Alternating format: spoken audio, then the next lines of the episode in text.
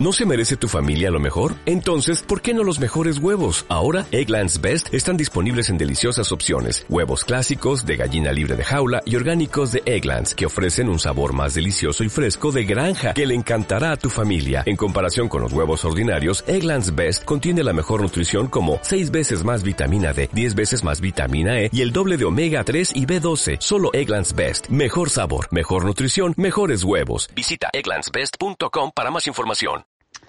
Hola, soy Damaso Arcediano Monecillo y nada, me pasaba por aquí para recomendaros que escuchéis de lunes a viernes el primer fichaje de Castilla-La Mancha Activa Radio. Venga, un saludo.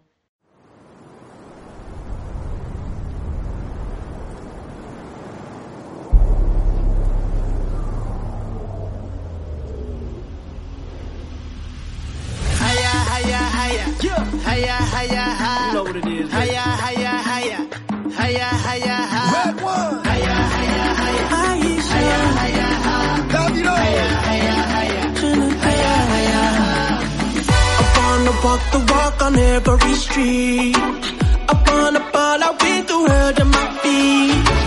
Hit every discotheque and ask it for me, yeah, yeah. I wanna party, party eight days a week. I promise, I promise, I promise you now. Everything, everything gonna work out. Every tomorrow, no matter what go down.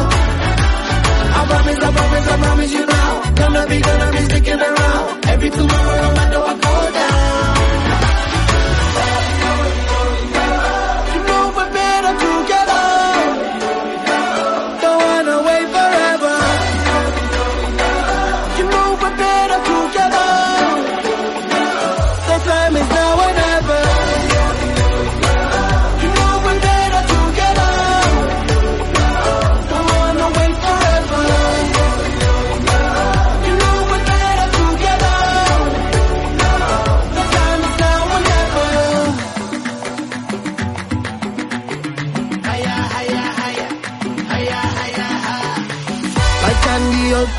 but what can you do? Eh, we navigate through all the rough and the smooth. Yeah, we got that rock and roll, that rhythm and blues. Yeah, yeah. I'm never blue if I am rocking with you. I promise, I promise, I promise you now. Everything, everything gonna work out. Baby, tomorrow, no matter what goes down.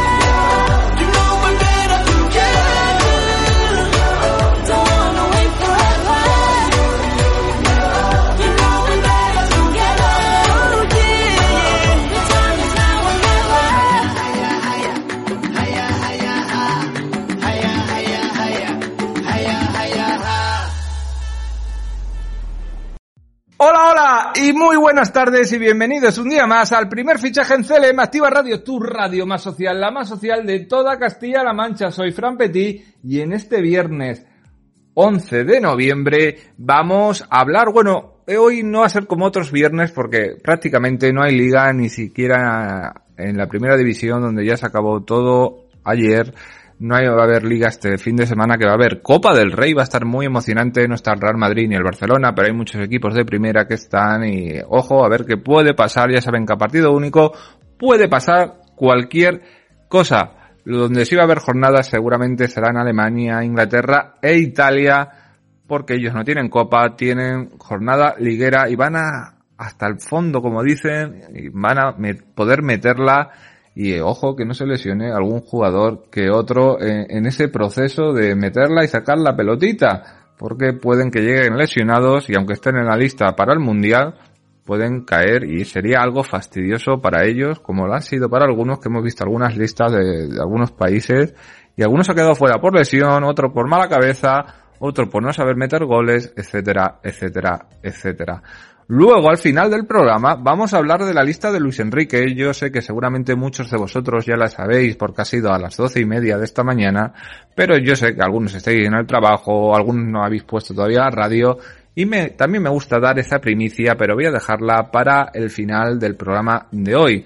Un programa, como ya os he dicho, que va a ser bastante atípico porque no hay primera red, no hay segunda red, no hay tercera división y solo vamos a poder hablar de lo que fue la jornada de fútbol en nuestra liga y un poquito, solo un poquito de, de analizar también la tercera división. Me gusta analizarla y yo creo que nuestro especialista la podemos analizar muy bien y lo que va a ser el partido de Copa del Albacete y de los demás equipos manchegos y de todas las eliminatorias de Copa del Rey que son nada más y nada menos que 56 partidos. Pero vamos a empezar por el principio. Vamos a, vamos a empezar y decir que ya sabemos que esta jornada, esta última jornada 14 hasta el 31 de diciembre que venga la jornada 15, comenzó el martes con el- la derrota del Elche 1-2 ante el Girona, el Bilbao ganó 3-0 al Valladolid, el Osasuna perdió 1-2 ante el Barcelona, el Almería ganó 1-0 al Getafe, Sevilla perdió, madre mía, Sevilla, ¿quién te ha visto y quién, te ve? 1-2 ante la Real Sociedad, Español 0, Villarreal 1, por fin ganó Quique Setién, como dije el otro día, Mallorca 1, Atlético de Madrid 0, y hoy, bueno ayer, anoche, Rayo 0, Celta 0, Valencia 3, Betis 0 y el Real Madrid ganó sufriendo, pues, eh, ganó, se puso 2-0, pero el partido fue muy más parejo de lo que dice el resultado y en el minuto 80 Lucas Pérez metió un gol y, me- y metió más aprietos al Real Madrid que veía ya la victoria y dormir hasta el 31 de diciembre con las uvas cerquita del Barcelona. Sí, porque la clasificación, a falta de la última jornada de diciembre y poder proclamarse metafóricamente, porque ya saben que esto es metafórico, campeón de invierno, aquí no hay torneo clausura, apertura, aquí el campeón de liga es el que llega a mayo, pero para el ánimo de la gente está muy bien llegar como campeón de invierno y tenemos al Barcelona primero con 37 puntos, segundo el Real Madrid con 35 y tercero la Real Sociedad con 26, cerrando los puestos de la Champions League el Atlético Club de Bilbao con 24. En puestos europeos también se coloca, y mira que está perdiendo partidos, el Atlético Madrid y el Betis, séptimo Osasuna, octavo el Rayo, noveno Villarreal, décimo Valencia, undécimo Mallorca, décimo segundo Valladolid, décimo tercero el Girona, décimo cuarto el Almería, décimo quinto el Getafe, décimo sexto el Español de Barcelona, décimo séptimo el Celta y en descenso Sevilla, va a dormir Sevilla hasta las uvas en descenso, décimo noveno el Cádiz y vigésimo el Elche que no gana pues yo lo siento y lo siento mucho, pero el Elche no gana ni ahora mismo ni a las canicas, ni, ni a su padre que venga a verlo, porque madre mía, qué cosas hay, hay que ver y hay que, sentir y es una lástima, una lástima y una vergüenza ver que el Elche puede ser como el Sporting de Gijón de aquella época. Y yo sé, sí, lo sé, Luis Navarro, que, te- que tú te acuerdas porque tú eres más de mi época, ese Sporting de Gijón que no, que no llegó a tener muchísimos resultados positivos en esa temporada que se podía ver por Antena 3, el fútbol gratis. Y, oye, se me ha caído un vaso, perdonen, pero oye, ¿qué le vamos a hacer? Y, y tenemos que pensar que, que el Elche puede superarse un poquito más, a lo mejor no, pero hay que tener fe. Por fe nadie se muere y, oye, si el Elche consigue clasificarse, o sea, clasificarse quiero decir, salir de la fase de descenso y ponerse en la zona tibia de la tabla, yo me voy a Elche mm, para hacerme esta apuesta, me voy a, a Elche andando, pero no creo, porque no creo que vaya a pasar. Lo que sí va a pasar, Luis Navarro, es que vamos a hablar de nuestro Albacete, sí, porque nuestro Albacete juega esta Copa del Rey contra un equipo supuestamente muy menor, contra un equipo que, que tiene un nombre tan raro, tiene el nombre de, de, la zona del que es de España, pero tiene un nombre tan raro que solo queda decir que, que es un equipo que es bueno en su, en su categoría, pero el Albacete se presupone y se dispone que no va a tener mm, muchísimo trabajo, o sí, porque puede, puede haber en esta copa, puede pasar cualquier cosa, pero se supone que no puede tener mucho trabajo para poder ganar este partido.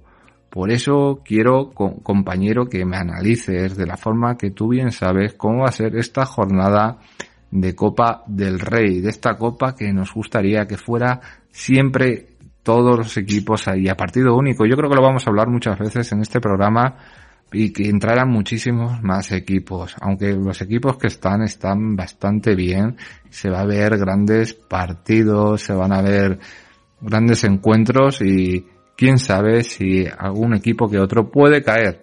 Pero quiero que vayas a Luis, quiero que vayas a Huertos, a Tajar, para hablarnos de ese Huerto Tajar Albacete que se va a jugar el sábado a las 6 de la tarde. O sea, se supone que va a hacer buen tiempo, se supone que va a estar todo propicio, un estadio lleno, que va a haber un equipo, vale, no es de primera, pero es de segunda división, un equipo que tiene historia en la primera división y un equipo que la ha hecho bastante bien los años que estuvo en primera, acuérdense del Cabo de Articia, de Salazar y toda esta gente, pues oye, para gente de, ese pueblo seguramente será grandioso que un equipo como el Albacete los visite y que luego gane el mejor. Para nosotros mejor que gane el Albacete y seguramente ganará por la diferencia de categoría, pero nunca se sabe. Bueno Luis, ya no te entretengo más y te dejo que nos cuentes cómo va a ser este partido, este partido de Copa del Albacete Balompié.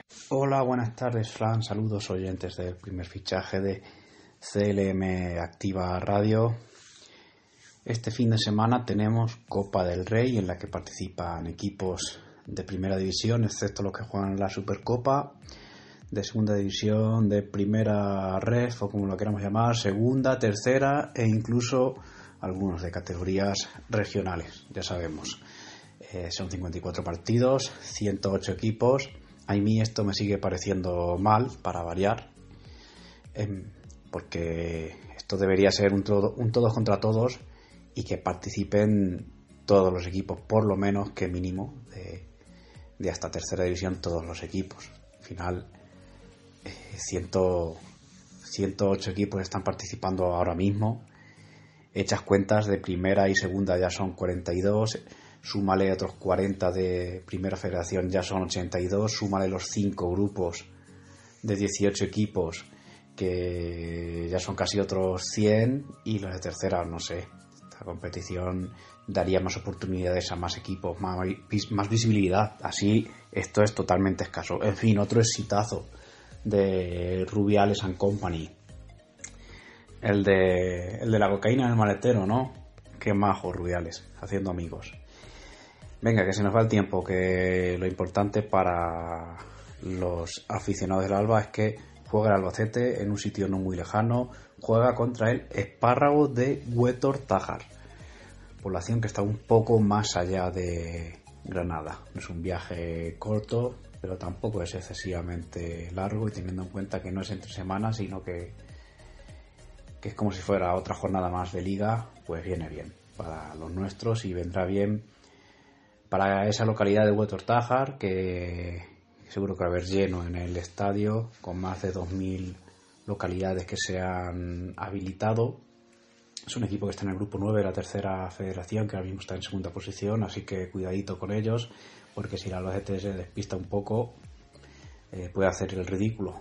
Entonces yo creo que, que si no se gana, pues siempre puede quedar lo típico de que el Albacete se tiene que centrar en la liga pero yo creo que, sería un ridículo espantoso. Entonces, lo bueno, entre comillas, es que yo creo que, no tiene una, la de una plantilla tan amplia como para que no jueguen todos los titulares o los primeras espadas, espadas, entre comillas. Entonces, salvo la baja de los lesionados que ya conocemos, como Juanma García, Ross, Diego y Johannesson, pues el resto de los jugadores van a estar disponibles y y seguro que algún chaval del filial también va a poder jugar. Em, podremos ver a jugadores que han tenido pocos minutos o ninguno, como es el caso de Rey Mao en el centro del campo, de Atipoe en el lateral derecho, a ver Dani González, Kawaya, Clauder, Javi Martínez, Fran Álvarez, Altuve, eh, Maestre, Alcedo, yo creo que todos esos deben jugar, más alguno de los titulares y ya veremos a ver si alguno del filial.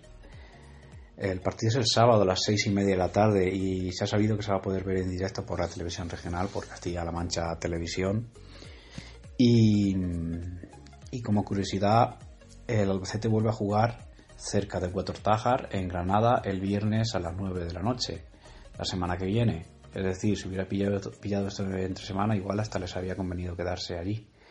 Pero bueno, que esto es un partido el sábado y el otro al viernes siguiente, cuando ya habrá comenzado, eh, si no me fallan ya las fechas, porque hoy estamos a 11, el partido es mañana día 12, pues ya estará a punto de comenzar el mundial este que se han querido llevar a Qatar y que personalmente voy a pasar bastante de él, ya os voy avisando compañeros, no sé si servirá de algo, pero bueno, para, para mí, a mí sí que me sirve. Bueno, que el Albacete, eh, Huetor Tajar, sábado, seis y media de la tarde, jornada de copa con muchos partidos a la vez, como nos gusta así a los más viejunos, jornada de transistores, de darse una vuelta por ahí por, por el campo con, con la radio, con el transistor y prestar un poco atención a, estos partidos que siempre son muy interesantes y que valen mucho para los equipos más pequeños. Así que eh, el lunes vemos cómo ha quedado la cosa. Saludos. Hola, muy buenas tardes. Muchas gracias, Fran, por darme paso un viernes más a los estudios de CLM Activa Radio, eh, los estudios del primer fichaje. Y bueno, pues tenemos Copa de Su Majestad el Rey. Vamos a tener auténticos partidazos. Eh, todos los equipos sueñan con encontrar sorpresas, con luchar por la Copa y por hacer partidos inmensos. Vamos a empezar por el sábado, voy a seguir tu mismo orden. Club Deportivo Fuentes de Zaragoza contra Osasuna. Debería pasar Osasuna sin problemas, aquí estoy de acuerdo. Manacor Andorra, eh, creo que Andorra va a pasar, eh, juega muy bien al fútbol, eh, tres categorías más y no creo que el Manacor meta la sorpresa. El Valladolid está en buen momento en liga y creo que no tendrá problemas en Galicia, en tierras gallegas ante el Barbadas. Vamos a los partidos ya de las 5 de la tarde, Olot Levante, debería pasar el Levante que está en muy buena racha. Olot eh, ha empezado bien también, pero creo que no es suficiente. Te compro la posible sorpresa del Guijuelo ante el Deportivo La Coruña. Creo que el Depor sigue ofreciendo alguna que otra duda en primera red. Me parece que el Guijuelo es un equipo muy competitivo. De hecho, ha empezado muy bien la temporada, segundo en su grupo de segunda red. Navalcarnero Logroñés, aquí también puede caer la sorpresa. Eh, siempre es un campo complicado el Mariano González de Madrid. Y bueno, pues Navalcarnero podría ganar perfectamente a la Unión Deportiva Logroñés. Atlético Saguntino Morevieta. Creo que la Morevieta empieza a mejorar y debería pasar sin ningún problema. Los partidos de las 6, Arenas de Guecho Lugo. Aquí puede sufrir perfectamente el conjunto lucense. El Arenas de Guecho es un equipo muy competitivo, que está además bien en ligas, segundo con 20 puntos en su grupo de segunda red. Y en el País Vasco siempre es complicado ganar. Sexta o Racing de Ferrol, cuidado el Racing de Ferrol que llega con dudas. Creo que va a pasar la siguiente ronda el Racing de Ferrol como tú, pero en las llanas también es un campo complicado y ahora ya con el frío, el invierno, incluso como llueva se puede embarrar, es un campo complicado en el que jugar, Sestao. Guadalajara, Ponferradina, eh... entiendo que te tire el corazón, pero no sé. La Ponferradina, aunque no está en su mejor momento, creo que va a respetar la copa y siempre ha sido un equipo que le gusta esta competición y creo que va a ganar en el Escartín. O va a sufrir más de lo que parece, pero va a ganar. Utrera Ceuta, aunque tú veas mejor al Utrera, cierto que el Ceuta solo lleva tres puntos en su grupo de primera red, pero creo que José Juan Romero le gusta la Copa del Rey y que va a ir a por ella, con el Ceuta, para al menos que se lleve una alegría a su equipo. Huetor Tajar Albacete, eh, Huetor Tajar que es mm, granadino, eh, curioso el nombre, Club Deportivo Espárrago, Huetor Tajar. Debe ser que allí los espárragos en esa zona granadina son muy comunes. Creo que el Albacete debe pasar sin ningún problema. Guernica Leganés, partido complicado también el País Vasco, pero Leganés está mejorando mucho con Imanol y Diáquez en el banquillo. Beasain Sporting debe pasar el Sporting de Gijón, que es un equipo que también le encanta la Copa del Rey. Racing Rioja Nastic de Tarragona. Aquí Nastic me ofrece muchas dudas, creo que puede dar los sorpresa al Racing Rioja. Autol Mallorca, eh, ya estos son partidos de seis y media, sin problemas para el Mallorca. La Alcora Elche, creo que el Elche tiene que dar la cara, ya lo dijo Peremilla, que tenían que dejar de hacer el ridículo esta temporada, así que no se pueden permitir caer ante un equipo de regional preferente, así que yo creo que el Elche ganará la Alcora de Castellón. El Fuenlabrada a las 8 de la tarde va a visitar el campo de la isla en Coria, en Extremadura. Campo complicado, yo creo que el Coria puede pegar la sorpresa. El Ibiza jugará en la nueva balastera ante el Palencia Cristo Atlético. También creo que el Palencia puede pegar la sorpresa. Córdoba lo veo muy bien en liga, creo que no va a sufrir en Cáceres ni siquiera. Cacereño hay que recordar que hace unas semanas perdió 1-4 con el Guadalajara, que es un gran equipo el Guadalajara, pero eh, si un equipo de tu liga te mete 4 en casa, yo creo que el Córdoba te puede destrozar. Y a las 9, eh, dos partidos, Santa Amalia mm, también de Extremadura contra el Villarreal. Villarreal no debería tener problemas, este partido lo echa a Movistar. Rincón de Rincón de la Victoria de Málaga recibe al Español, creo que el Español tampoco va a tener problemas. Y el Atlético de Madrid, por muy mal que esté, mm, yo creo que el Almazán no le debe causar problemas, y menos en los pajaritos, en un campo mucho más grande. Eh, vamos a los partidos del domingo. Tenemos a las 12 de la mañana una gran serie de partidos. Empezamos por el Arnedo Atlético Baleares. Creo que el Atlético Baleares debe pasar. Hércules anuncia. A ver, creo que pasa la anuncia, pero no sería sorpresa. Al fin y al cabo, una categoría más que el Hércules. Quintana del Rey Girona, creo que el Quintana lo va a poner difícil en San Marcos, pero el Girona pasará. Las Rozas Eibar, cuidado este partido, fue muy interesante hace unos años, que ganó 3-4 el Eibar en Las Rozas, creo que pasa el Eibar a pesar de eso. Cartagena creo que también pasará en La Rioja ante el Alfaro. Real Oviedo debe superar a la gimnástica Torlavega en Cantabria. Rayo Majadahonda puede caer en Ibiza, eso sí te lo compro, Fran. Linares Deportivo en su visita al barrio del Pilar ante la Unión Adarve puede caer perfectamente también pero creo que Linares está en buen momento y creo que va a pasar. Me decanto por Linares. El Molleruso catalán recibe al Rayo, eh, debe el Rayo ganar y más después de que viene con la moral subida por las nubes eh, tras los últimos partidos de liga. Bimenor Cántabro recibe al Mirandés. Mirandés es un equipo que le encanta la copa, la respeta mucho y creo que se va a esforzar al máximo ante un equipo de tercera cántabra. El Málaga va a visitar eh, a la Peña Deportiva de Santa Eulalia del Río en Ibiza. Partido para caer el Málaga y tal como está en liga puede caer perfectamente. Recreativo de Huelva Burgos, creo que el Burgos pasará, aunque el Recreativo de Huelva sea el decano, sea un equipo muy competitivo. Real Zaragoza eh, juega en Cáceres ante el Diocesano. Uf, ojito el Real Zaragoza, ¿eh? Yo creo que pasa, pasa el Real Zaragoza porque, bueno, el Diocesano es un equipo competitivo, pero el Real Zaragoza debe respetar esta copa y debe ir a por ella. Cuidado el Real Murcia en las Canarias, entre Atlético Paso, un equipo muy peleón en Atlético Paso, muy complicado ahí en su campo. Me decanto por la sorpresa que pasen los canarios. Tenerife Lealtad va a sufrir el Tenerife, pero no creo que tenga problemas para pasar. Huesca va a Torremolinos, a jugar ante el Juventud de Torremolinos. Creo que debe pasar el conjunto ostense. Eh, cuidado el Pontevedra, que va a sufrir más de lo normal, seguramente en Manresa. Podría caer la sorpresa aquí del Manresa, un equipo de segunda red. Sevilla no debería tener problemas en Cantabria ante el Velarde. El Intercity debería pasar ante el Atlético Cirbonero de la localidad, mm, en este caso Navarra de Cintruénigo, es complicado esa localidad de nombrar. Celta de Vigo va a Murcia a jugar contra el Algar. Eh, debe pasar sin problemas. Partido que creo que se juega en Cartagonova. Eh, por ejemplo, el Sevilla también se echa a Movistar, el Velar de Sevilla, para el que tenga fútbol de pago, aunque está un precio tremendo. Las Palmas va al campo de Pinilla ante el Teruel. Mm, podría sufrir, pero creo que Las Palmas está en zona alta y debe pasar ante el Teruel. Numancia de Soria va a sufrir en Navarra ante el San Juan. Aquí podría caer el equipo de primera red contra el de segunda red. El Eldense tampoco lo va a tener nada fácil en Corucho, en Vigo. El Alcorcón ante el Ourense, creo que pasará el Alcorcón, está en buen momento de forma. Granada va a tenerlo complicado en Yecla, ante el Yeclano Deportivo, pero creo que debe pasar el equipo granadino. El Deportivo Alavés visita a Lleida, el Camp de Sports, creo que muy asequible para el Alavés, no está en su mejor momento el Lleida. Mérida va a jugar en tierras aragonesas ante el Utebo. En el Utebo está jugando un jugador de Puerto Llano, Víctor eh, Ruiz, eh, que ascendió mm, con el Calvo Sotelo, Víctor Ruiz García. Y bueno, yo creo que Mérida debe pasar a pesar de eso. Cádiz y Getafe no deben tener problemas para ganar el Cádiz en Irún, aunque es un campo siempre difícil, y el Getafe al San Roque lo debe superar. La Real Sociedad ante el Cazalegas eh, va a ser un partido muy bonito para el Cazalegas en el Prado de Talavera. Lo va a echar la televisión española, la 1. Pero creo que la Real, tal y como está en liga, va a ganar, incluso va a golear. Cuidado al Arenteiro ante la Almería. Aunque haya tres categorías de diferencia, el equipo gallego llega muy bien y creo que puede sorprender a la Almería, como bien has dicho, Fran.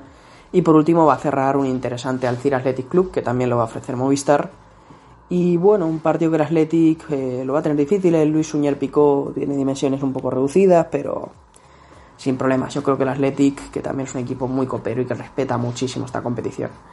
Vamos a ver qué pasa, porque hay equipos que la Copa no les va a interesar mucho, sobre todo los de segunda división, eh, suelen pasar mucho de este trofeo. Eh, pero hay conjuntos en primera que tienen que ir a por la Copa. Eh, como bien has dicho, grandes como el Atlético de Madrid, que se han quedado sin opciones en Europa, que en Liga pues ya están muy lejos de la cabeza, está a 13 puntos el Atlético de Madrid del Barça, del líder. Así que vamos a ver lo que pasa en esta Copa. El lunes comentaremos todo lo ocurrido. Suerte a nuestros equipos castellano-manchegos, al Albacete en tierras granadinas ante el Huetor Tájar, que es el que debería pasar, al Guadalajara recibiendo a la Ponferradina, al Quintanar del Rey recibiendo al Girona en San Marcos en su casa y eh, también, por supuesto, pues mucha suerte al Cazalegas en ese bonito partido ante la Real Sociedad. Una copa que va mejorando, me gusta este formato, pero Fran, estamos muy lejos de los ingleses. No nos engañemos, que esto lo vende muy bien la federación, pero los ingleses en la FACAF participan más de 700 equipos, rondas que empiezan en septiembre, rondas muy regionales, muy bajas, eh, equipos de hasta décima división. Participan casi todos los equipos de fútbol inglés y aquí en España le queda mucho.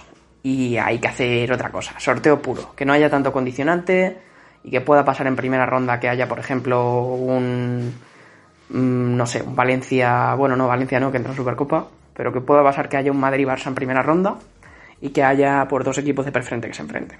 Un sorteo puro, único y lo que toque. Eso es lo que hace especial la Copa Inglesa, de la que todavía estamos muy lejos. También es cierto que la Copa Inglesa tiene más de 150 años de tradición, la FA Cup. Algún día hablaremos de ella. Es el trofeo más antiguo del mundo. Hasta la próxima, Fran. Muchas gracias. Nos vemos el lunes para comentar todo lo ocurrido. Gracias, oyentes, compañeros. Hasta la próxima, Javier Ruiz. Hola, muy buenas tardes. Muchas gracias, Fran, por darme paso un viernes más a los estudios de CLM Activa Radio, eh, los estudios del primer fichaje. Y bueno, pues tenemos Copa de Su Majestad del Rey. Vamos a tener auténticos partidazos. Eh, todos los equipos sueñan con encontrar sorpresas, con luchar por la copa y por hacer partidos inmensos. Vamos a empezar por el sábado, voy a seguir tu mismo orden. Club Deportivo Fuentes de Zaragoza contra Osasuna. Debería pasar Osasuna sin problemas, aquí estoy de acuerdo. Manacor Andorra, eh, creo que Andorra va a pasar, eh, juega muy bien al fútbol, tres categorías más y no creo que el Manacor meta la sorpresa. El Valladolid está en buen momento en liga y creo que no tendrá problemas en Galicia, en tierras gallegas ante el Barbadas. Vamos a los partidos ya de las 5 de la tarde. Olot Levante, debería pasar el Levante que está en muy buena racha. Olot eh, ha empezado bien también, pero creo que no es suficiente. Te compro la posible sorpresa del Guijuelo ante el Deportivo La Coruña. Creo que el Depor sigue ofreciendo alguna que otra duda en primera red. Me parece que el Guijuelo es un equipo muy competitivo. De hecho, ha empezado muy bien la temporada, segundo en su grupo de segunda red.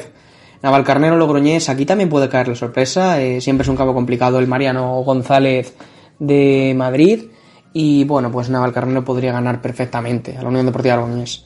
Atlético Saguntino Morevieta, creo que la Morevieta empieza a mejorar y debería pasar sin ningún problema. Los partidos de las seis Arenas de Guecho Lugo, aquí puede sufrir perfectamente el conjunto lucense. El Arenas de Guecho es un equipo muy competitivo, que está además bien en ligas, segundo con 20 puntos en su grupo de segunda red. Y en el País Vasco siempre es complicado ganar. Sexta o Racing de Ferrol, cuidado el Racing de Ferrol que llega con dudas, creo que va a pasar la siguiente ronda el Racing de Ferrol como tú, pero en las llanas también es un campo complicado y ahora ya con el frío, el invierno, incluso como llueva se puede embarrar, es un campo complicado en el que jugar, Sestao. Guadalajara, Ponferradina, eh, entiendo que te tire el corazón, pero no sé, la Ponferradina aunque no está en su mejor momento, creo que va a respetar la copa y siempre ha sido un equipo que le gusta esta competición y creo que va a ganar en el Escartín. O va a sufrir más de lo que parece, pero va a ganar. Utrera Ceuta, aunque tú veas mejor al Utrera, cierto que el Ceuta solo lleva tres puntos en su grupo de primera red, pero creo que José Juan Romero le gusta la Copa del Rey y que va a ir a por ella, con el Ceuta, para al menos que se lleve una alegría a su equipo. Huetor Tajar Albacete, eh, Huetor Tajar que es mm, granadino, eh, curioso el nombre, Club Deportivo Espárrago, Huetor Tajar. Debe ser que allí los espárragos en esa zona granadina son muy comunes. Creo que el Albacete debe pasar sin ningún problema. Guernica-Leganés, partido complicado también el País Vasco, pero Leganés está mejorando mucho con Imanol y Diáquez en el banquillo. Beasain Sporting debe pasar el Sporting de Gijón, que es un equipo que también le encanta la Copa del Rey. Racing Río Janastic de Tarragona. Aquí Nastic me ofrece muchas dudas, creo que puede dar los sorpresa al Racing Rioja. Auto el Mallorca, eh, ya estos son partidos de seis y media, sin problemas para el Mallorca. La Alcora Elche, creo que el Elche tiene que dar la cara, ya lo dijo Peremilla, que tenían que dejar de hacer el ridículo esta temporada, así que no se pueden permitir caer ante un equipo de regional preferente, así que yo creo que el Elche ganará la Alcora de Castellón. El Fuenlabrada a las 8 de la tarde va a visitar el campo de la isla en Coria, en Extremadura. Campo complicado, yo creo que el Coria puede pegar la sorpresa. El Ibiza jugará en la nueva balastera ante el Palencia Cristo Atlético. También creo que el Palencia puede pegar la sorpresa. Córdoba lo veo muy bien en liga, creo que no va a sufrir en Cáceres ni siquiera. Cacereño hay que recordar que hace unas semanas perdió 1-4 con el Guadalajara, que es un gran equipo el Guadalajara, pero eh, si un equipo de tu liga te mete 4 en casa, yo creo que el Córdoba te puede destrozar. Y a las 9, eh, dos partidos, Santa Amalia mm, también de Extremadura contra el Villarreal. Villarreal no debería tener problemas, este partido lo echa a Movistar. Rincón de Rincón de la Victoria de Málaga recibe al Español, creo que el Español tampoco va a tener problemas. Y el Atlético de Madrid, por muy mal que esté, mm, yo creo que el Almazán no le debe causar problemas, y menos en los pajaritos, en un campo mucho más grande. Eh, vamos a los partidos del domingo. Tenemos a las 12 de la mañana una gran serie de partidos. Empezamos por el Arnedo Atlético Baleares. Creo que el Atlético Baleares debe pasar. Hércules anuncia. A ver, creo que pasa la anuncia, pero no sería sorpresa. Al fin y al cabo, una categoría más que el Hércules. Quintana del Rey Girona. Creo que el Quintana lo va a poner difícil en San Marcos, pero el Girona pasará. Las Rozas Eibar, cuidado este partido. Fue muy interesante hace unos años que ganó 3-4 el Eibar ahí en Las Rozas. Creo que pasa el Eibar a pesar de eso. Cartagena creo que también pasará en La Rioja ante el Alfaro. Real Oviedo debe superar a la gimnástica Torlavega en Cantabria. Rayo Majadahonda puede caer en Ibiza, eso sí te lo compro, Fran. Linares Deportivo en su visita al barrio del Pilar ante la Unión Adarve puede caer perfectamente también, pero creo que Linares está en buen momento y creo que va a pasar. Me decanto por Linares. El Mollerusa catalán recibe al Rayo, eh, debe el Rayo ganar y más después de que viene con la moral subida por las nubes eh, tras los últimos partidos de liga. Bimenor Cántabro recibe al Mirandés. Mirandés es un equipo que le encanta la Copa, la respeta mucho y creo que se va a esforzar al máximo ante un equipo de tercera cántabra. El Málaga va a visitar eh, a la Peña Deportiva de Santa Eulalia del Río en Ibiza. Partido para caer el Málaga. Y tal como está en liga, puede caer perfectamente. Recreativo de Huelva Burgos, creo que el Burgos pasará, aunque el Recreativo de Huelva sea el decano sea un equipo muy competitivo. Real Zaragoza eh, juega en Cáceres ante el Diocesano. Uf, ojito el Real Zaragoza, eh. Yo creo que pasa, pasa el Real Zaragoza porque, bueno, el Diocesano es un equipo competitivo, pero el Real Zaragoza debe respetar esta copa y debe ir a por ella. Cuidado el Real Murcia en las Canarias, entre Atlético Paso, un equipo muy peleón en Atlético Paso, muy complicado ahí en su campo. Me decanto por la sorpresa que pasen los canarios. Tenerife Lealtad, va a sufrir el Tenerife, pero no creo que tenga problemas para pasar. Huesca va a Torremolinos, a jugar ante el Juventud de Torremolinos. Creo que debe pasar el conjunto ostense. Eh, cuidado el Pontevedra, que va a sufrir más de lo normal, seguramente en Manresa. Podría caer la sorpresa aquí del Manresa, un equipo de segunda red. Sevilla no debería tener problemas en Cantabria ante el Velarde. El Intercity debería pasar ante el Atlético Cirbonero de la localidad, mm, en este caso Navarra de Cintruénigo. Es complicado esa localidad de nombrar. Celta de Vigo va a Murcia a jugar contra el Algar. Eh, debe pasar sin problemas. Partido que creo que se juega en Cartagonova. Eh, por ejemplo, el Sevilla también se echa a Movistar, el Velar de Sevilla, para el que tenga fútbol de pago, aunque está a un precio tremendo. Las Palmas va al campo de Pinilla ante el Teruel. Mm, podría sufrir, pero creo que Las Palmas está en zona alta y debe pasar ante el Teruel. Numancia de Soria va a sufrir en Navarra ante el San Juan. Aquí podría caer el equipo de primera red contra el de segunda red. El Eldense tampoco lo va a tener nada fácil en Corucho, en Vigo. El Alcorcón ante el Ourense, creo que pasará el Alcorcón, está en buen momento de forma. Granada mm, va a tenerlo complicado en Yecla, ante el Yeclano Deportivo, pero creo que debe pasar el equipo granadino. El Deportivo Alavés visita Lleida, el Camp de Sports, creo que muy asequible para el Alavés, no está en su mejor momento el Lleida. Mérida va a jugar en tierras aragonesas ante el Utebo. En el Utebo está jugando un jugador de Puerto Llano, Víctor eh, Ruiz, eh, que ascendió mm, con el Calvo Sotelo, Víctor Ruiz García. Y bueno, yo creo que Mérida debe pasar a pesar de eso. Cádiz y Getafe no deben tener problemas para ganar el Cádiz en Irún, aunque es un campo siempre difícil, y el Getafe al San Roque lo debe superar. La Real Sociedad ante el Cazalegas eh, va a ser un partido muy bonito para el Cazalegas en el Prado de Talavera, lo va a echar la televisión española, la 1, pero creo que la Real, tal y como está en liga, va a ganar, incluso va a golear. Cuidado al Arenteiro ante la Almería. Aunque haya tres categorías de diferencia, el equipo gallego llega muy bien y creo que puede sorprender a la Almería, como bien has dicho, Fran. Y por último va a cerrar un interesante Alcira Athletic Club, que también lo va a ofrecer Movistar. Y bueno, un partido que el Athletic eh, lo va a tener difícil. El Luis Suñer Picó tiene dimensiones un poco reducidas, pero sin problemas. Yo creo que el Athletic, que también es un equipo muy copero y que respeta muchísimo esta competición. Vamos a ver qué pasa, porque hay equipos que la Copa no les va a interesar mucho, sobre todo los de segunda división, eh, suelen pasar mucho de este trofeo. Eh, pero hay conjuntos en primera que tienen que ir a por la Copa. Eh, como bien has dicho, grandes como el Atlético de Madrid, que se han quedado sin opciones en Europa, que en Liga pues ya están muy lejos de la cabeza, está a 13 puntos el Atlético de Madrid del Barça, del líder. Así que vamos a ver lo que pasa en esta Copa. El lunes comentaremos todo lo ocurrido. Suerte a nuestros equipos castellano-manchegos, al Albacete en tierras granadinas ante el Huetor Tajar, que es el que debería pasar, al Guadalajara recibiendo a la Ponferradina, al Quintanar del Rey recibiendo al Girona en San Marcos en su casa y eh, también, por supuesto, pues mucha suerte al Cazalegas en ese bonito partido ante la Real Sociedad. Una copa que va mejorando, me gusta este formato, pero Fran, estamos muy lejos de los ingleses. No nos engañemos, que esto lo vende muy bien la federación pero los ingleses en la FACAS participan más de 700 equipos, rondas que empiezan en septiembre, rondas muy regionales, muy bajas, equipos de hasta décima división. Participan casi todos los equipos de fútbol inglés y aquí en España le queda mucho.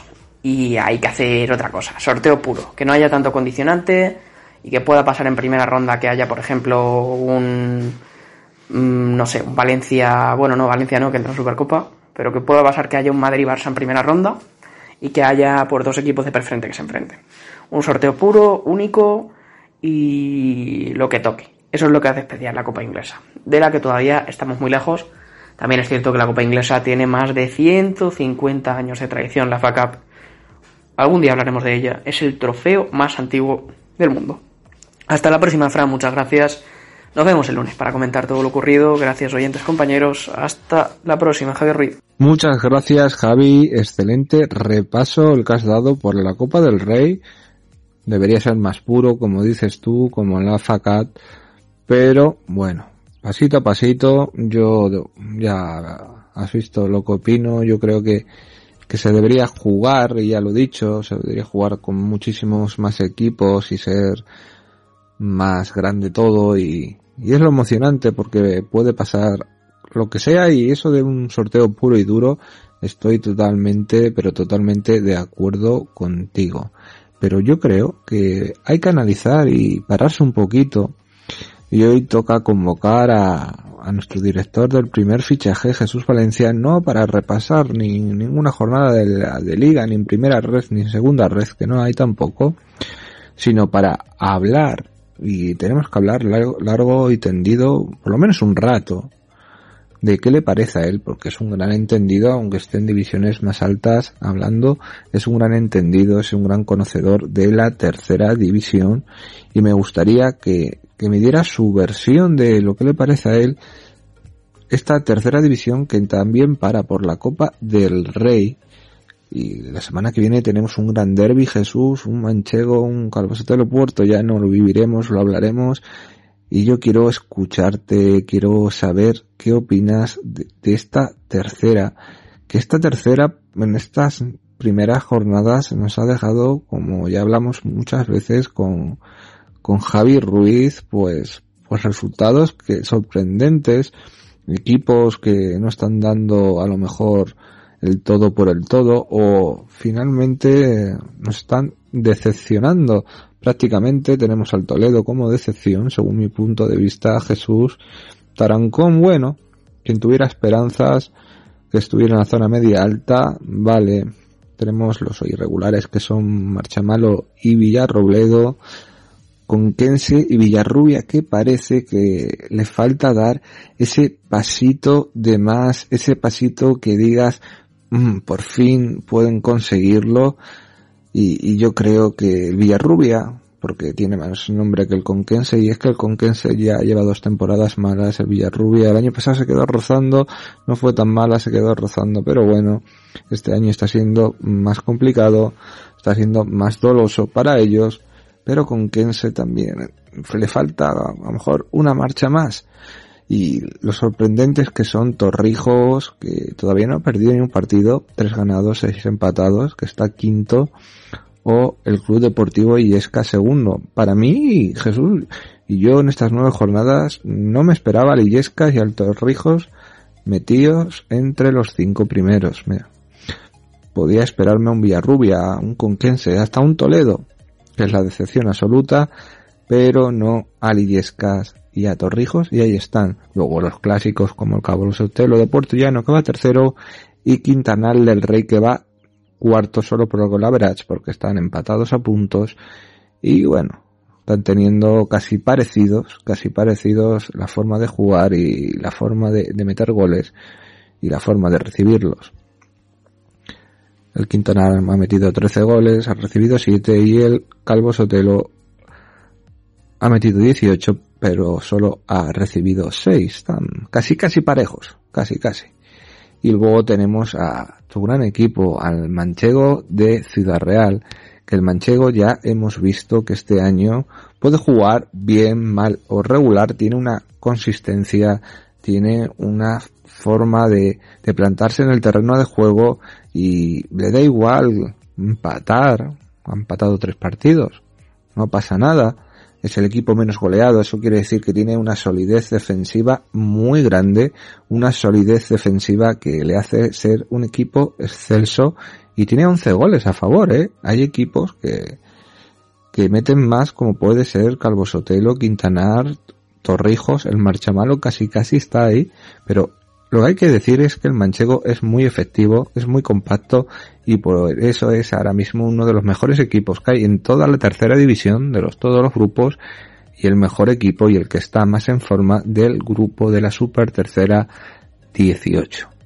Y tú como gran mancheguista que eres y gran conocedor de la tercera división, quiero que me hagas un balance sobre tu punto de vista sobre estas nueve emocionantes jornadas. Iba a decir otra cosa, estas nueve sorprendentes jornadas, porque también ha habido muchas sorpresas, no tantas para el manchego, porque el manchego va como un avión ahora mismo, pero sí para los demás equipos. Y si tú crees que, va a seguir habiendo sorpresas y sorpresas, y si alguno de los grandes, como Toledo, va a acabar en la zona baja descendiendo, lo ves salvado, y si ves a Villarrubia o Conquense pudiendo arañar o meterse, yo creo que Illescas y, y Torrijos ahora mismo y a día de hoy están muy, muy afianciados en sus puestos y, y puede bajar un poquito, un poquito el Illescas, pero el Torrijos parece que tiene velocidad de crucero, aunque tiene tres puntos menos. No sé, Jesús. Quiero escucharte porque esta es mi opinión, pero qué mejor opinión que la tuya para saber qué es esta tercera división desde tu punto de vista. Adelante.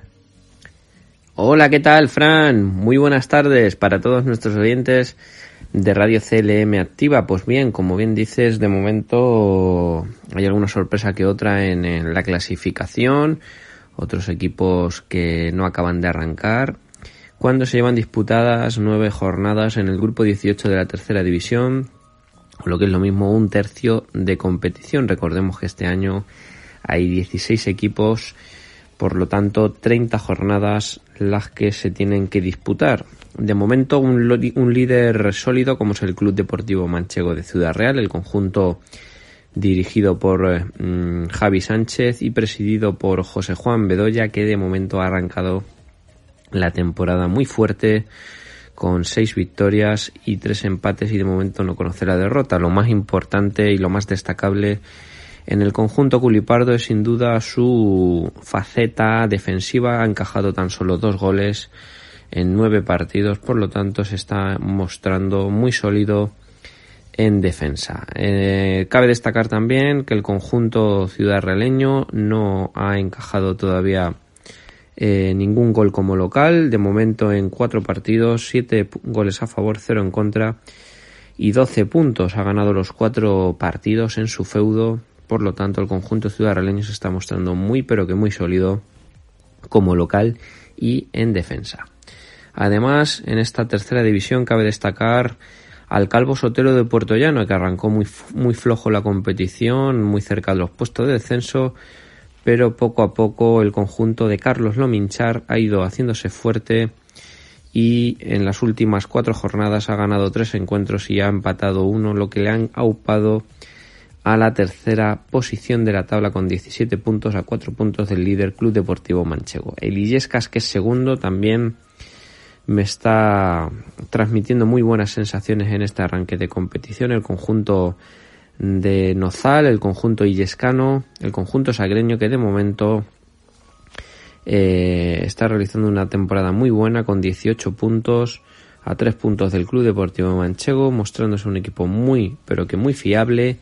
Y de momento el conjunto sagreño ocupa esa segunda posición con una temporada que podemos decir que es muy, pero que muy sobresaliente en las últimas, en los últimos seis partidos disputados, tres victorias, tres empates. El conjunto sagreño, que como decía, está siendo una de las grandes sensaciones de esta temporada 22-23. Cuarto encontramos al Quintanar del Rey, el conjunto conquense que empezó bien la, temporada.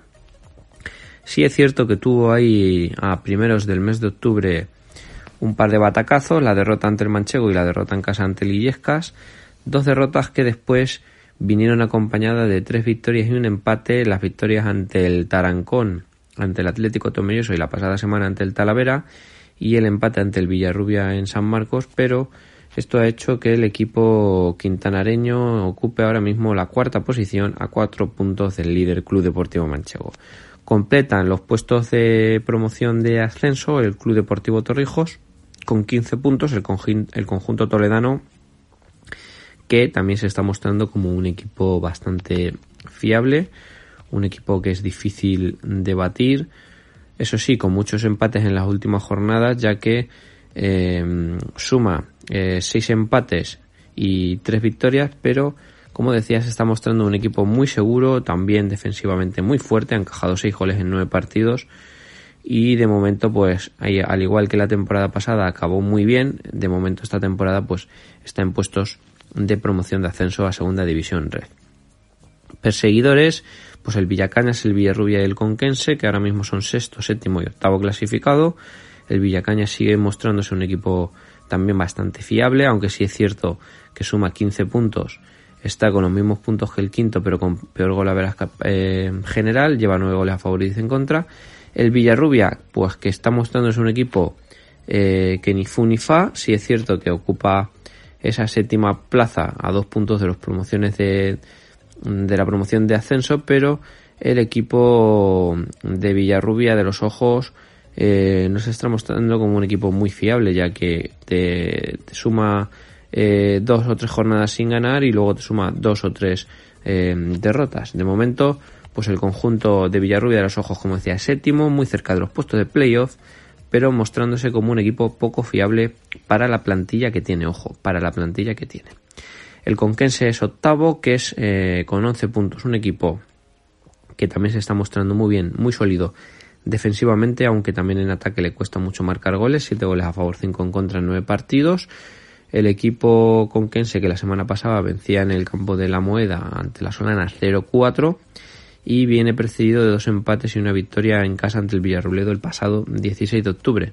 Parece que el equipo conquense ha mejorado, veremos si le da para meterse en esos puestos de promoción de ascenso a segunda división. Por plantilla y por equipo, sin duda que debería de estar en la parte alta de la clasificación. En mitad de la tabla ya encontramos al Azuqueca, Marchamalo y Villarruledo, estos tres equipos de momento pues por plantilla y por mm, y por cuerpo técnico deberían estar más arriba, sobre todo el Villarruledo, un equipo el eh, albaceteño que la pasada temporada ya estuvo en la parte alta jugando el playoff y que esta temporada de momento pues un décimo en la clasificación a seis, a cinco puntos del Torrijos que es quinto. Veremos si el equipo albaceteño puede finalmente estar en esos puestos de privilegio.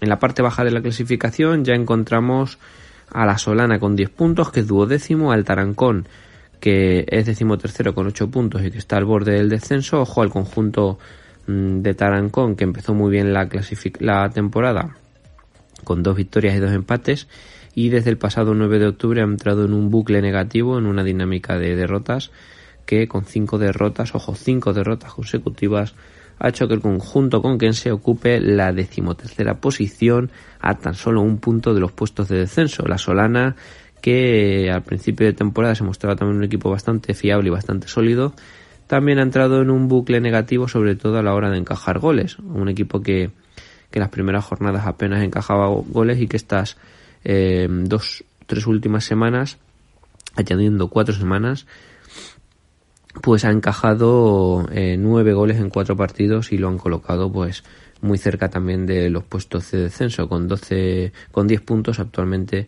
el conjunto solanero el conjunto dirigido por Kiko Vilches es duodécimo a tan solo tres puntos del descenso y ojo que entramos ya en la zona roja el Toledo para mí es sin duda el gran el equipo eh, el gran fracasado en este inicio de competición ojo fracasado por la plantilla que tiene no por el juego desarrollado. Sí es cierto que ha sufrido una variación en su banquillo y de momento pues el conjunto toledano, el conjunto de la ciudad imperial, no arranca siete puntos en puestos de descenso, es decimocuarto el equipo toledano que desde la llegada del nuevo técnico ha sumado una victoria, un empate y dos derrotas y sigue sin despegar. Suma de momento dos victorias, un empate y cinco derrotas, unos números muy flojos para eh, la plantilla que tiene el conjunto toledano. Ojo, cabe destacar que el año pasado estaba en segunda división red y que se había hecho una plantilla para intentar dar el salto de nuevo, pero no acaba de despegar el conjunto verde y blanco. Con siete puntos es décimo cuarto. Completan en los puestos de descenso el Talavera B. Si es cierto que el Talavera B por plantilla es uno de los equipos que sí debería de estar abajo. El eh, filial eh, del conjunto eh, talaverano, pues que no, que tiene una plantilla muy joven, tiene jugadores con falta de experiencia en la tercera división y de momento con seis puntos está de la salvación el conjunto talaverano. Y por último cierra la clasificación el Atlético Tomelloso con tres puntos o lo que es lo mismo una victoria y ocho derrotas en este comienzo de temporada, en este estos primeros nueve partidos disputados. De momento, pues, pues sí podríamos decir que el conjunto de Julián Espinosa, que tan solo ha ganado al Tarancón 2-1 el pasado 9 de octubre en el Paco Galvez de Tomelloso, de momento es el equipo más flojo, el equipo que menos puntos suma y el equipo que por lo tanto ocupa ese farolillo rojo de este grupo 18 de la tercera división. Por último, ya para finalizar, por sensaciones, me parecen que los mejores equipos de momento son el Manchego, el Calvo Sotelo y el Quintanar del Rey, sin olvidarnos de Lillescas. Y por sensaciones, Toledo, Tarancón, La Solana y Villarrobledo son los equipos que deberían de pegar un salto de calidad, un salto para conseguir mejores logros en esta temporada 2022-2023. Un saludo, Fran, y feliz fin de semana para todos. Gracias Jesús por tu análisis y tu opinión y prepárate para otro análisis del manchego Calvo Sotelo para la semana que viene lo tenemos que tener apuntado porque va a ser un gran pero gran partido. Yo estoy deseando verlo, o sea que ya queda una semana menos y se hubiera jugado esta semana si no hubiera habido Copa del Rey. Donde, donde sí se va a jugar y se va a jugar bastante bien es en el fútbol sala, tanto masculino como femenino. Nuestros equipos en la Liga Nacional de Fútbol Sala como en la segunda división del fútbol sala. Hay dos equipos muy diferenciados en este momento, en esta división, en la Liga Nacional porque vemos cómo está de bajón y bien bajo de muy irregular, bien no sé si bajo de forma, bajo de, ímpetu, pero el Viñalbal y Valdepeñas en esta jornada que tiene que ir y viajar a La Palma tiene que hacerlo muchísimo mejor. No sé, Munitis Parra, ¿qué opinas tú? Pero yo creo que tiene que volver de nuevo otra vez a, al buen camino porque se está complicando la vida solo y es muy temprano para complicarse la vida en esta división donde cada punto es oro. Y el quien lucha, y yo creo que va a tener lo más fácil, va a ser el Quesos Hidalgo Manzanares, aunque todo puede pasar, pero yo creo que su partido contra Córdoba lo va a tener facilísimo. O no, a lo mejor me sorprende, tú me puedes decir, espérate Fran, y ahora me lo vas a decir, dice, me puedes decir, a lo mejor el Córdoba da la sorpresa, el Córdoba gana. Yo opino sobre los míos y ya sabe que soy y que tiro mucho por nuestra tierra. Pero vamos también a la segunda división femenina de fútbol porque también tenemos una gran jornada, una gran jornada donde nuestros equipos van a hacerlo lo mejor y, y encima hay derbis manchegos que quiero que me cuentes ahora también, sobre todo en Chilo Eche va a haber un gran derby y bueno, va a haber dos grandes derbis manchegos, no solo uno, me tienes que dar un buen zasca porque mm, por no pararme a pensar en el, no sé por qué al Albacete, nunca lo meto como, como se llama Global Caja, pues muchas veces se me va la pinza y creo que es de otro sitio, no, Global Caja de Albacete. Va a haber dos derbis castellano-manchegos retomando y perdonen aquí la memoria, la memoria ya falla con 37 años. Vamos teniendo pequeñas lagunillas, no somos un ordenador, somos personas y podemos fallar, ¿verdad? No te rías, Munitis Parras, que sabes que es verdad. Vamos a tener dos grandes derbis, uno por la parte de arriba, otro por la parte de abajo, y luego nuestro Almagro que va a tener un partido también complicado, pero lo están haciendo bastante bien casi la mayoría de, nuestros equipos en, esta división, en esta liga. Lo están haciendo con, con ganas de sorprender, con ganas de, de conseguir puntos, de ascender. Por ejemplo, por la parte de arriba juegan justamente los dos primeros con tercero y cuarto. Y es que el nivel es muy alto y, luego tenemos a los de abajo que tienen que seguir luchando para no descender. No se me va a olvidar que también el Mora está pues, entre medias, está entre dos aguas. No se me olvida ese equipo, es que siempre está entre dos aguas y va a recibir también a un rival potente para sus aspiraciones. Pero no soy yo el que tiene que hablar de todo ello, sino tú, Munitis Parra, que quiero que me cuentes detalladamente qué va a pasar en esta jornada tanto en Liga Nacional como Segunda División Femenina de Fútbol. Adelante, Muni, cuenta. Muy buena, Fran, muy buenas compañeros, muy buenas radio oyentes. Pues sí, como todo lo viene, vamos a repasar lo que le espera a nuestro equipo masculino y femenino de fútbol sala, ambos en categoría nacional. Y vamos a comenzar por la Liga Nacional de Fútbol Sala, que empieza hoy mismo con la jornada número 8. Es decir, que bueno, eh, me parece increíble que, que, por ejemplo, el Viñaval y Valdepeñas que juega esta noche mismo, pues eh, recibiera a sus jugadores internacionales ayer en el aeropuerto para, para viajar a Palma y bueno, pero bueno, eh, no son excusas. El inicio del equipo de David Ramos es bastante irregular, como tú bien decías. Sobre todo que, bueno, eh, con David Ramos a la cabeza nunca había cosechado tres derrotas seguidas y, bueno, es lo que ha cosechado en las tres últimas jornadas. Eh, hoy juega a las 8 de la tarde frente al Mallorca Palma Fusal. Es un partido muy complicado, ya que bueno, que el equipo del Palma Fusal es un equipo que este año está jugando Euro Europa y será un partido bastante complicado. Eh, David Ramos contará ya con, con el fichaje, con Abasi, que llegó esta misma semana.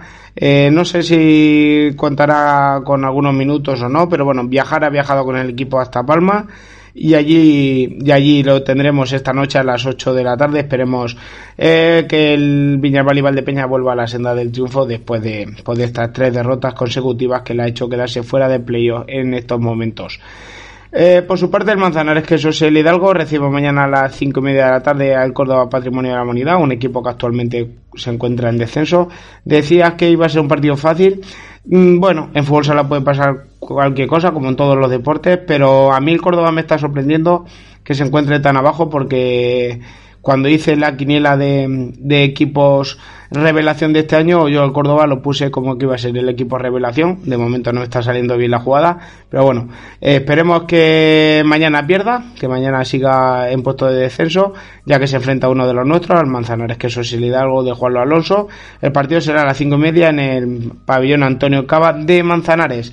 Los demás partidos de la jornada número 8 sin representación castellano-manchega será esta noche a las 8 de la tarde el Sota frente a Rivera Navarra, a las 8 y media Fútbol Club Barcelona frente a Human Tequera y para las 9 y cuarto de la noche Jimmy Cartagena frente al Levante. Para mañana sábado queda el Jaén frente al Noya a las 6 de la tarde y a la misma hora se enfrentará el Inter frente al Industria Santa Coloma.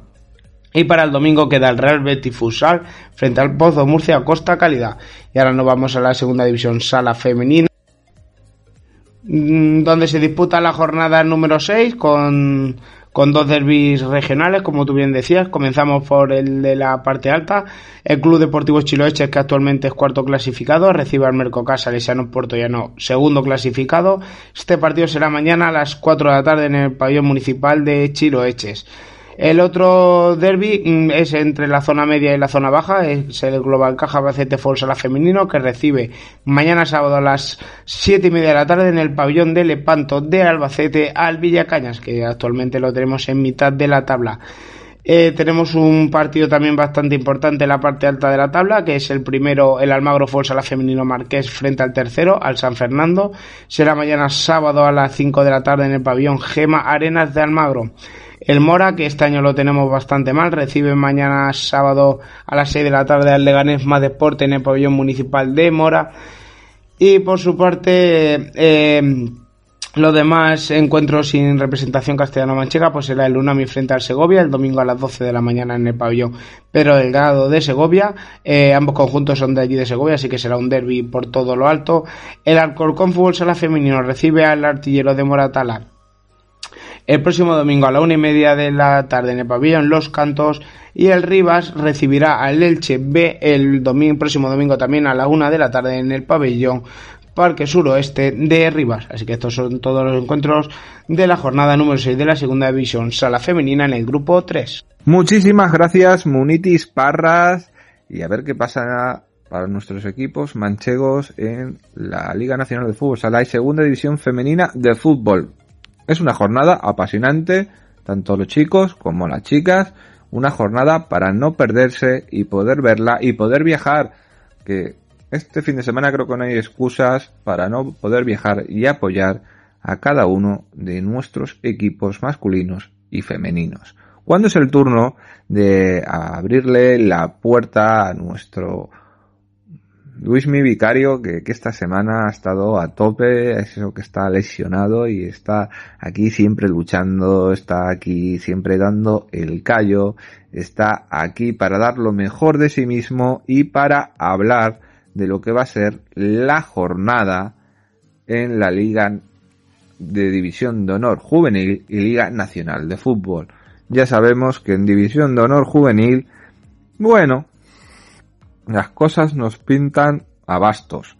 A bastos y Diosito, déjeme como estoy, pero todavía queda mucha liga, muchísima liga y tienen que dar el callo, tienen que subir el nivel porque ves los rivales, sí, es un grupo muy difícil, es un grupo muy complicado, es un grupo para salvarse, nada más y, tienen que luchar por, por, esa permanencia, tienen que luchar por, por quedarse en esta liga y ver la temporada que viene que les puede traer, porque ya estamos viendo lo difícil que es arañar cualquier punto en cualquier estadio, y más si te tocan equipos grandes como las ha tocado contra Villarreal, Valencia, que te hacen un 8 al Atlético madrileño, que es el Atlético Madrid, también te hace un 8. Luego equipos grandes o medio grandes como Levante, Hércules, Inter San José, cualquier equipo, o Lucas Murcia, que no es el Murcia, pero es el otro, y el Lucas Murcia también tiene muy buena plantilla, hasta el Elche, el Elche en juveniles te puede hacer la camisa un guiso,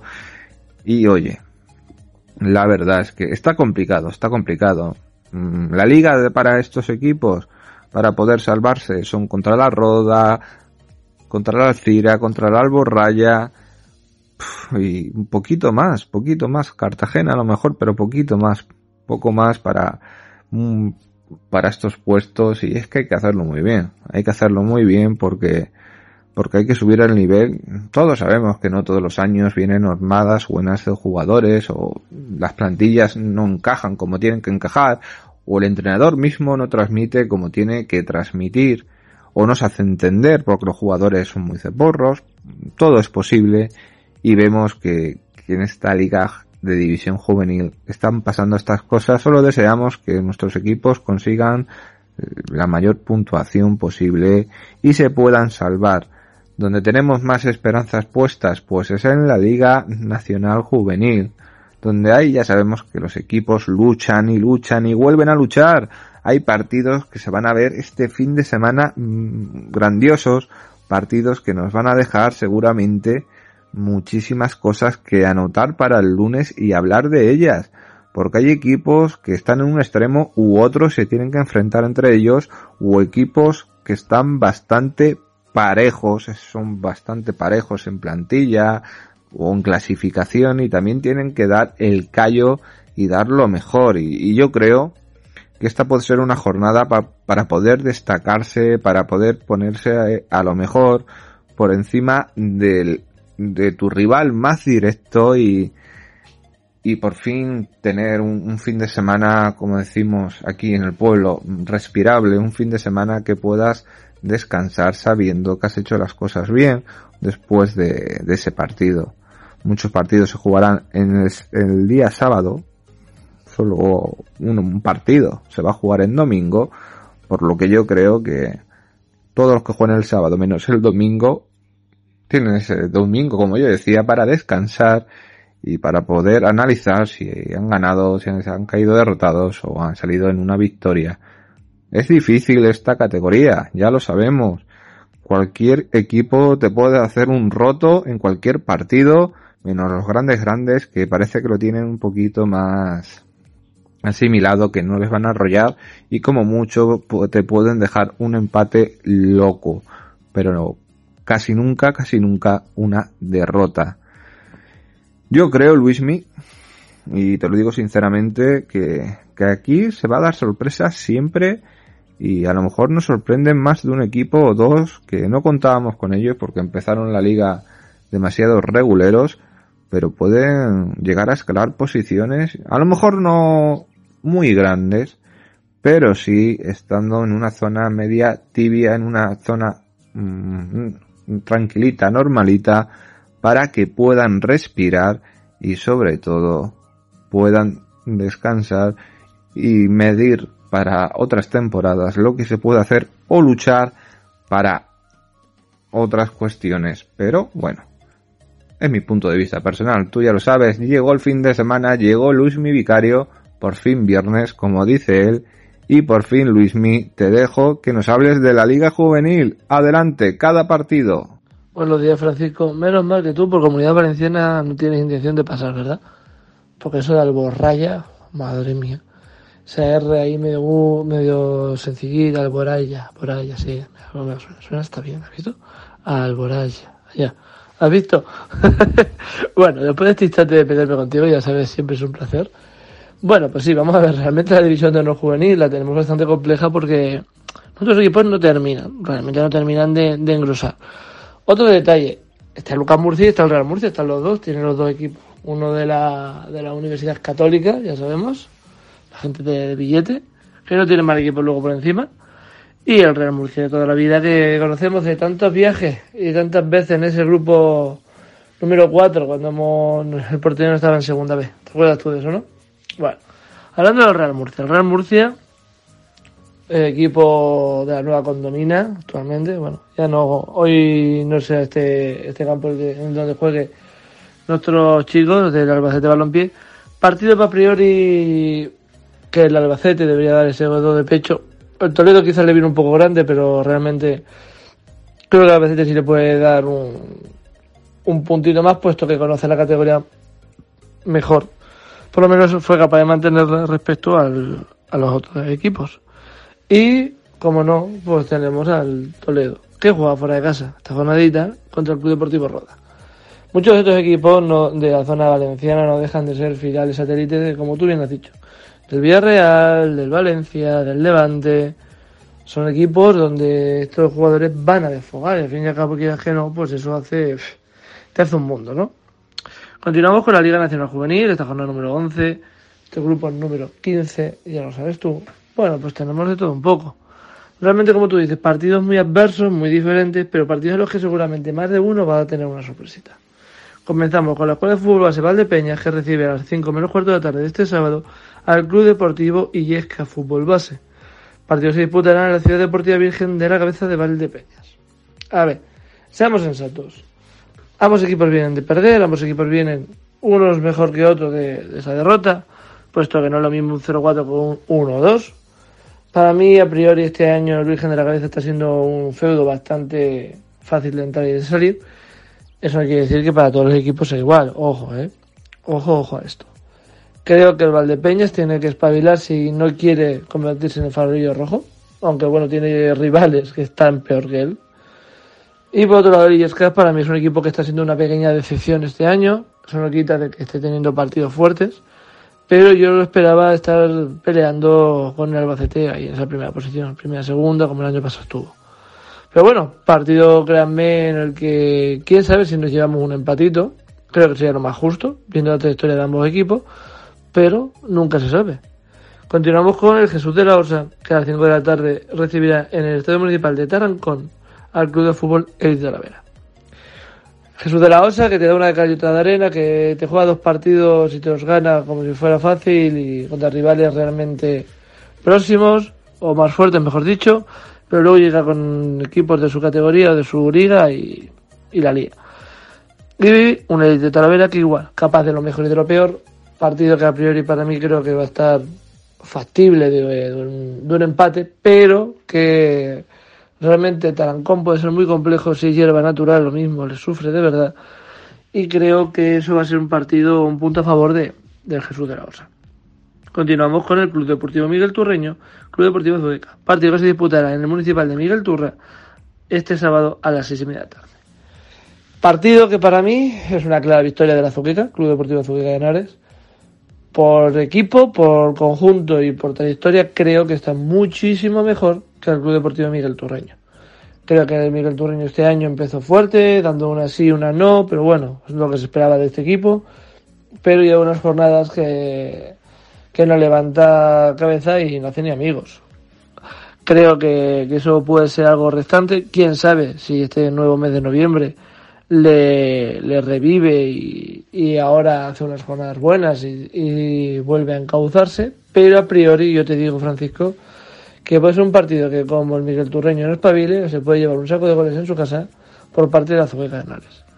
Continuamos con el Club de Fútbol Talavera de la Reina contra la Unión Balompié Gaunquense. Partido repetido de División de Honor del año pasado. Partido disputado a las 5 de la tarde este sábado en el Diego Mateo Zarra de Talavera de la Reina y partido para mí entre dos de los grandes equipos de esta categoría que deberían estar mucho más arriba ambos dos, creo que deberían ser un liderato con el Albacete Balompié. Empezaron bastante de capa caída, creo que no se tomaron en serio la categoría y se han ido tomando en serio las últimas fechas consiguiendo ciertos resultados bastante, bastante fuertes. Lo normal, Francisco, un empate, lo más normal, pero quién sabe si nos sorprenden. Continuamos con el Club Deportivo Arges contra el Club Deportivo Torrijos. Sábado a las 6 de la tarde en el Rodrigo Navarro de Arges. Partido, te repito, Arges empezó muy fuerte, parecía que se iba a comer la categoría, parece que iba a ser la gran revelación y en las últimas fechas, entre unos resultados y unas cosas y otras, está de capa caída. Y recibe al Club Deportivo Torrijos. Otro equipo que el año pasado mostró una cara espectacular en la liga, estando muchas jornadas como primero de esta clasificación junto a Illescas, como he hablado antes, pero que este año no termina de engrasarse. Y es que al final todos son generaciones. Los chicos ya saben, Fran, que todos son generaciones. Entonces, siento con una generación que no tiene ese ritmo competitivo, hasta que la categoría, lo mismo te llevas algún susto. Te digo lo que mismo antes, debería ser un empate por lo que van viniendo, pero creo que puede ser el punto de inflexión del Arges con una victoria en casa. Continuamos con el Club Deportivo Base, Fútbol Base Atlético Puerto Llano, que recibe este sábado a las 4 de la tarde en el anexo número 1 del Sánchez Menor de Puerto Llano a la Escuela de Fútbol Base Almansa. Partidazo. Partidazo los locales, últimos tres partidos, 7 puntos de 9 posibles. Almansa haciendo muy buenos puntos también. Para mí, junto a Arges, la revelación de la categoría, un recién ascendido. Se nota que al final son jugadores mayores, eso quieras que no, parece, pero hace. Creo que va a ser un partido en donde los albaceteños eh, van a gozar de muy buenas ocasiones y creo que los de, que los mineros van a ser capaces de repelerlo. Y aunque creo que puede ser una clara ocasión de un empatito, mi corazón tira a que ojalá y sea una victoria local. Pero bueno, ya sabes tú que la tierruca tira y eso quieras que no se nota. Continuamos con otro partido, partido que se disputará en Tomelloso, este caso entre el Club Deportivo Atlético Tomelloso y el Sporting Camarillas este sábado también. A las siete y media en el municipal Paco Galvez de Tomelloso. Partido a priori fácil y sencillo para un Atlético Tomelloso que en casa suele ser más correoso que fuera. Y un Sporting Cabanillas que parecía o parece que va empezando a remontar un poquito la cabeza. Realmente, Fran, esperaría una victoria del Sporting Cabanillas porque las sorpresas, como tú bien dices, esta jornada son muy factibles y quién sabe, quién sabe, Francisco, si no nos lo llevamos el lunes. Y bueno, vamos a rematar este, este grupo con lo que sería el último partido de la jornada. Que si nuestros oyentes han estado atentos, me faltaban dos equipos, dos equipos que para mí son muy competitivos, son muy fuertes y que van a, y que bueno, uno iba mejor que otro y el otro, pues bueno, es de esperar. Al final un filial tiene que dar un dos de pecho. Y nosotros que el Albacete Balompié B, que la Ciudad Deportiva Andrés Iniesta recibirá a todo un equipo como en la Escuela de Fútbol Base Miguel Turra. Partido de sábado a las 4 de la tarde, donde el Albacete querrá sumar una nueva victoria y de esa manera eh, refrendar su liderato en totalmente a soledad, en total única posición. Y la Escuela de Fútbol de Miguel Turra, al igual que otros muchos, querrá dar un sustito a los albaceteños que están muy cómodos en esa posición. Creo que es uno de los pocos equipos capaz de plantarle muy buena cara en Albacete, nosotros que la Escuela de Fútbol base Miguel Turra, por el juego que plantea. Pero oye, quién sabe, Francisco, ya sabes tú que esto del fútbol para grandes sorpresas. A priori, cualquiera que vea la clasificación diría una victoria fácil del Albacete. Pero quién sabe, Francisco, si este fin de semana los churriegos nos dan una sorpresa y se traen los tres puntos para Miguel Turra. Partidazo a las 4 de la tarde, ya lo saben. Si están cerca del Albacete, no se lo pierdan. Y nada, Francisco, como tú bien dices, ya estamos a viernes, fin de semana. Disfruten, no hagan locuras y si las hacen, cuéntenlas, que siempre quedan grandes anécdotas. Y nada, nos vemos el lunes con más y mejor. Ya sabes, Fran, ten cuidadito, que te gusta. Muchas gracias, Luismi, por darnos la data de, de la Liga Juvenil en División de Honor y Nacional Preferente. Pero ahora toca hablar, y es que toca hablar sobre ella. Lo dijimos al principio del programa, dijimos que íbamos a hablar de la lista de Luis Enrique, y tenemos que hablar sobre ella porque menuda lista ha sido, ha sido una gran lista, la verdad es que en todas las posiciones ha habido una lista, mm, digamos, sorpresa por un lado, por alguna posición que otra, pero no por los jugadores que se iba a llevar. Por ejemplo, en la, portería, Une Simón, Robert Sánchez y David Raya. Quedaba la duda de Kepa, al final lo dejó fuera. En defensa se lleva Dani Carvajal, César Aspiculeta, Eric García, Hugo Guillamón, Pau Torres, Lapog, Jordi Alba y Gallá.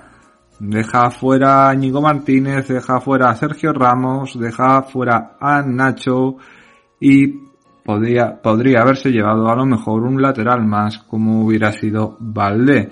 En el centro del campo, pocas sorpresas, Busqué, Rodri, Gaby, Carlos Soler, Marcos Llorente, Pedri y Coque. Aquí más o menos eran los que uno se suponía que se podía llevar. En la delantera, ahí vienen las sorpresas. Está Ferran Torres, Sarabia, Jeremy Pino, Morata, Asensio, Nico William, Ansu Fati, que al final ha entrado, y Dani Olmo. Se han quedado fuera delanteros puros como Borja Iglesias, Iago Aspas, bueno, la verdad es que con Gerard Moreno, con Gerard Moreno yo lo hubiera metido mejor que Jeremy Pino, ya que está llevas a Nico Williams, Fati y Olmo que pueden jugar en bandas. Yo creo que se ha merecido más Borja Iglesias o Gerard Moreno entrar en esta lista, pero no soy Luis Enrique, Luis Enrique es el que manda y Luis Enrique es el que ha hecho esta lista que nos tiene que llevar a ganar el Mundial. Un Mundial del que hablaremos la semana que viene porque ya está aquí y vamos a ver ese 11 potentes de descartados, de olvidados que como ven Kepa, Bellerín en el derecho, Sergio Ramos, Íñigo Martínez, Cucurela en el izquierdo, Ovalde en el centro del campo Tiago o Miquel Merino, Fabián y Canales y en la delantera Gerard Moreno, Borja Iglesias y Aspas. Madre mía, se hubiera podido hacer una España A, una España B y no hubiera pasado nada. Yo voy a muerte con estos 26 seleccionados. Ahora mismo ya no se puede polimizar, ya no se puede decir sí o no, hay que luchar con ellos, hay que apoyarlos, hay que, desde todas las radios, desde todas las noticias o programas deportivos, hay que estar siempre junto a ellos, siempre apoyando, porque estos chicos que ha convocado Luis Enrique son los que nos van a llevar al Mundial.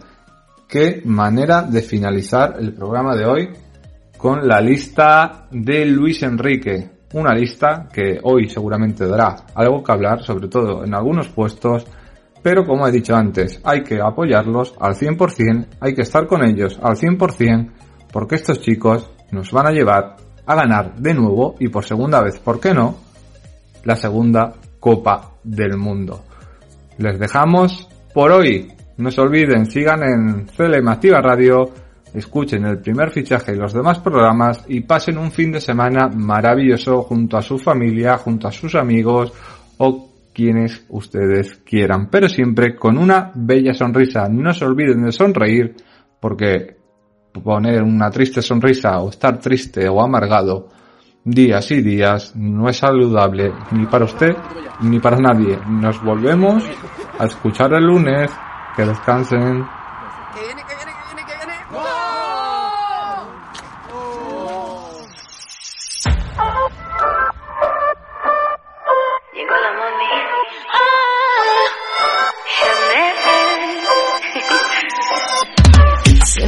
Por la calle, traigo el aguaje que no puede costear. No pidan que le baje, estoy en mi viaje y no le voy a bajar. Subo como ascensor, bronceadita en el sol, en la disco sudor. Mucho humo, mucho casi en el mall y están metiendo el gol, despegando a todas como un avión. Out control is an emergency, so drop it low and pop it, put it on me. I'll be ready pa' dejarlo caer una vez otra vez otra vez. Toque, toque, toque. Todo el mundo loco pa' que esto rebote. Toque, toque, toque, toque.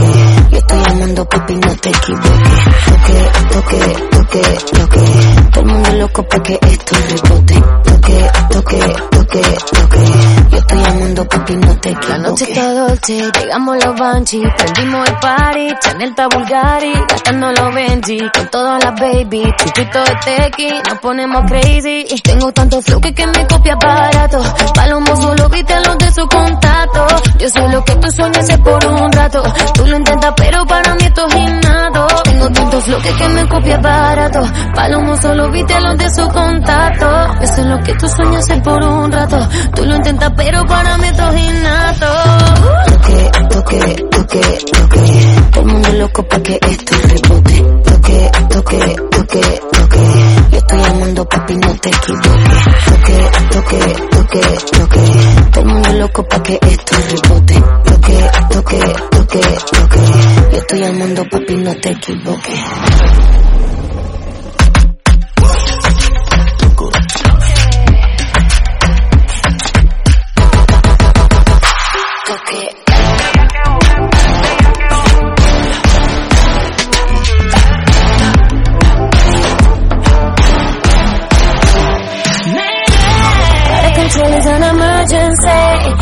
Pop it, put it on me. I'll be ready pa' dejarlo caer. Una vez y otra vez y otra vez. Toque, toque, toque, toque. Todo el mundo loco pa' que esto rebote. Toque, toque, toque, toque. Yo estoy llamando papi, no te equivoques. Toque, toque, toque, toque. Todo el mundo loco pa' que esto rebote. Toque, toque, toque, toque. Yo estoy al mundo, papi, no te equivoques. ¿No se merece tu familia lo mejor? Entonces, ¿por qué no los mejores huevos? Ahora, Egglands Best están disponibles en deliciosas opciones. Huevos clásicos, de gallina libre de jaula y orgánicos de Egglands, que ofrecen un sabor más delicioso y fresco de granja, que le encantará a tu familia. En comparación con los huevos ordinarios, Egglands Best contiene la mejor nutrición como 6 veces más vitamina D, 10 veces más vitamina E y el doble de omega 3 y B12. Solo Egglands Best. Mejor sabor, mejor nutrición, mejores huevos. Visita egglandsbest.com para más información.